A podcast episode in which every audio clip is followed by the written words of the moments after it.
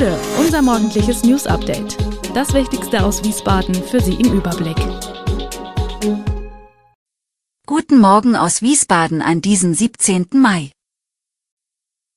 Warnstreik an der DKD in Wiesbaden, das Kranzplatzfest startet und ein Video legt dem BioNTech-Gründer falsche Aussagen in den Mund. Das und mehr gibt es heute für Sie im Podcast. An der DKD Helios Klinik in Wiesbaden wird heute gestreikt.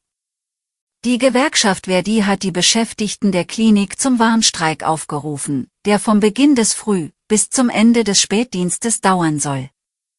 Es gibt aber eine Notdienstvereinbarung, berichtet die stellvertretende Geschäftsführerin von Verdi Wiesbaden, Anja Golder. Kein Notfallpatient müsse sich Sorgen machen. Dialysepatienten würden ebenfalls ganz normal behandelt. Allerdings werden die Stationen reduziert, die Tagesklinik geschlossen, geplante Termine wohl ausfallen. Im Streikaufruf weist Verdi darauf hin, dass die Entwicklung der Gehälter an der DKD dramatisch sei. Die Beschäftigten würden immer weiter abgehängt. Hintergrund sei, dass die DKD einen eigenen Haustarifvertrag hat. Verdi hat den Vergütungsvertrag gekündigt.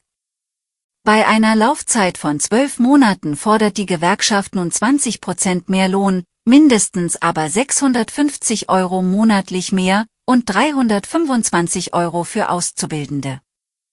Im ersten Verhandlungstermin habe die Arbeitgeberseite diese Forderung zurückgewiesen, aber kein eigenes Angebot vorgelegt. Der bevorstehende Wahlkampf um den Bürgermeisterposten in Taunusstein nimmt Fahrt auf. Joachim Reimann, derzeitiger Bürgermeister von Niedernhausen, hat offiziell seine Kandidatur für die CDU bekannt gegeben. Nach dem Sieg von Sandro Zehner bei der Landratswahl wird Reimann nun als möglicher Nachfolger gehandelt. Die CDU lobt seine Erfahrung und seine Führungsqualitäten. Mehrere Parteimitglieder hatten Interesse an der Kandidatur bekundet, aber Reimann erhielt den Zuschlag. Der gebürtige Taunussteiner Reimann sieht die Rückkehr als einen Wechsel im Interesse der Demokratie. Sollte er nicht erfolgreich sein, plant er seine Amtszeit in Niedernhausen fortzusetzen. Von heute an geht es auf dem Wiesbadener Kranzplatz bis Sonntag wieder bei Live-Musik und Bowle rund. Bei dem fünftägige Spektakel rund um den Kochbrunnen warten etwa 20 kulinarische Stände plus einige Verkaufsstände auf die geschätzt 20.000 Besucherinnen und Besucher. Trotz der durch die vielen Kostensteigerungen wirtschaftlich herausfordernden Situation habe nicht einer der langjährigen Standbetreiber an der Teilnahme gezögert, berichten die Organisatoren. Zum Aufbaustart am Montag waren auch die Baustellen auf dem Kranzplatz verschwunden, so dass nun das ganze Areal für das Fest zur Verfügung steht. Umgeplant werden musste im Vorfeld dennoch, Grund ist die Treppe, die den Platz mit der Saalgasse verbindet. Da eine Baustelle auf dem Gehweg die Statik der Treppe beeinflusst, musste ein Fluchtweg neu generiert werden. Deshalb steht die große Bühne nun seitlich der Wiese vor der Staatskanzlei, wo sonst das Essenszelt untergebracht war.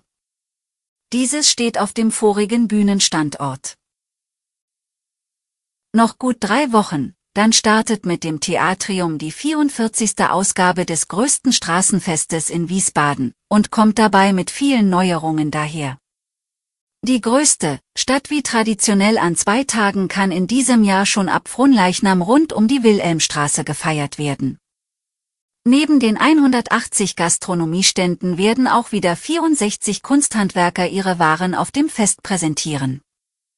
Diese befinden sich dieses Mal aber hinter dem Chorhaus im Bereich der Konzertmuschel.